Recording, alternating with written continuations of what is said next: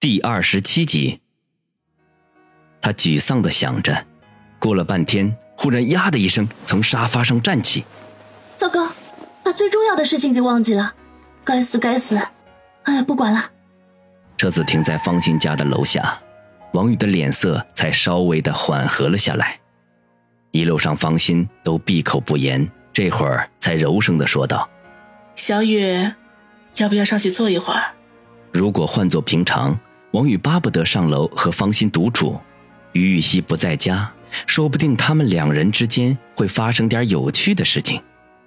可是现在他却没什么心情，摇摇头说：“改天吧，我出来的时间太久了，家里说不定会担心。”方心善解人意的点点头，说了句“回去的时候慢点开车”，就推门下去。王宇吐了口气，忽然觉得这样冷漠对方心有点不公平。就跟着下车，放心，我看着你回家。如果感觉太累的话，就好好睡一觉。方心嗯了一声，迟疑了一下，然后绕过车头，走到王宇的面前，飞快地凑了过去，在他嘴上啄了一下，然后又生怕被别人看见似的后退几步，羞涩地说道：“小雨，心情不好的时候就给我打电话，不管在任何时候。”我都愿意做你休息的港湾。说完，一路小跑的上楼而去。王宇摸了摸自己的嘴唇，上面还留着一抹余香和柔软。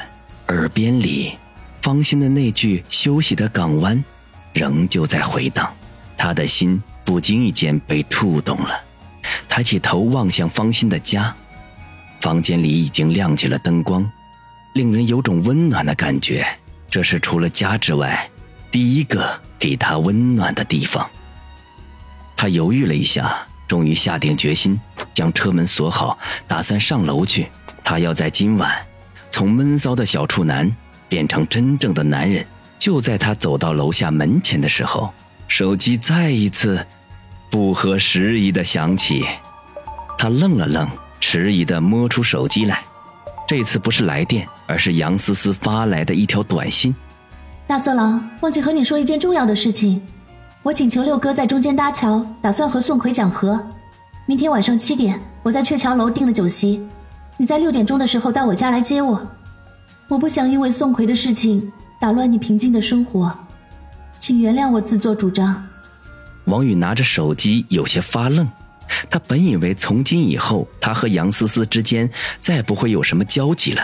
可没有想到，才过去不到半个小时，杨思思就发来短信。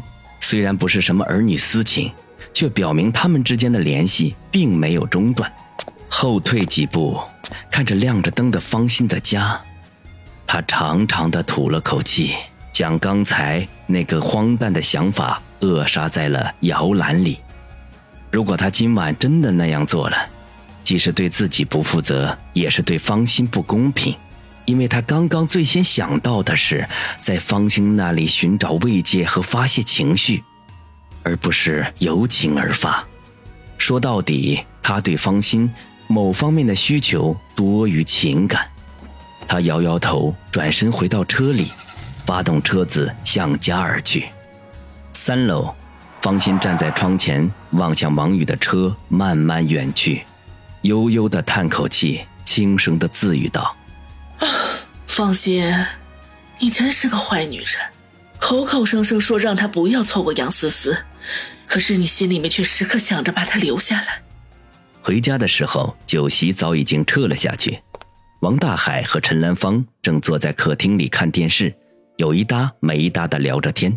见王宇回来，陈兰芳就朝他招招手，说道：“小雨，过来，妈有话问你。”王宇吓了一跳。有些心虚的坐在陈兰芳的身边，他担心老妈询问芳心的事情，绞尽脑汁的想着应对之策。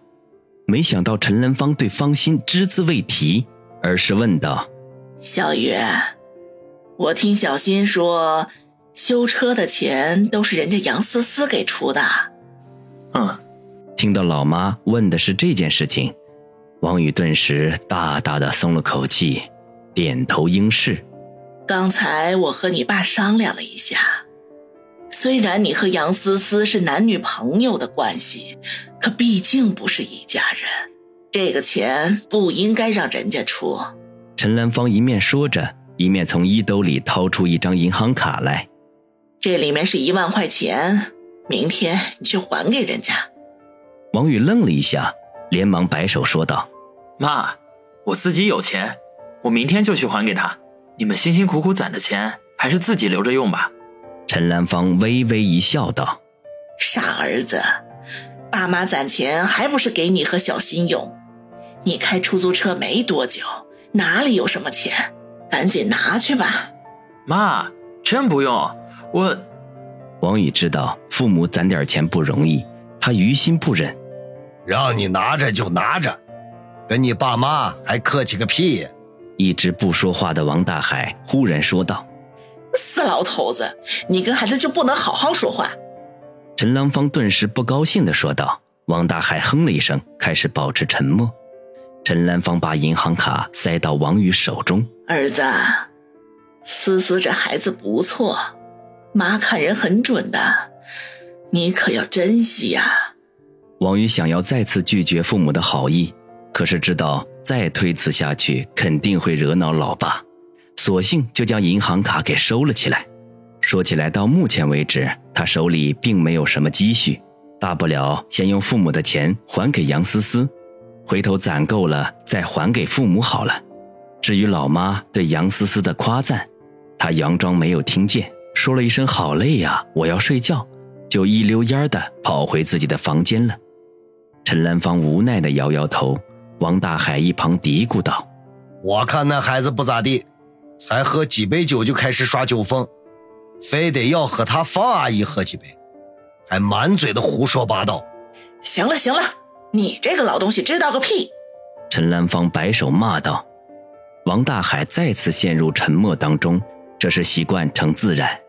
王宇回到房间里，脱了外套，就静止地躺在床上，犹豫了一下，才给杨思思发了一条短信过去：“好，明天见，早点休息，睡个好觉。”隔了十多分钟，杨思思才回了一句：“已睡。”王宇苦笑一声，大约知道杨思思恐怕根本没睡，而是不想搭理他，索性也不回了，而是给方心发了一条：“心，我到家了。”这一次等了许久也不见方心回话，直到他昏昏欲睡，时间已经到了半夜十一点多的时候，方心才回复了一条：“小雨，心情好点了吗？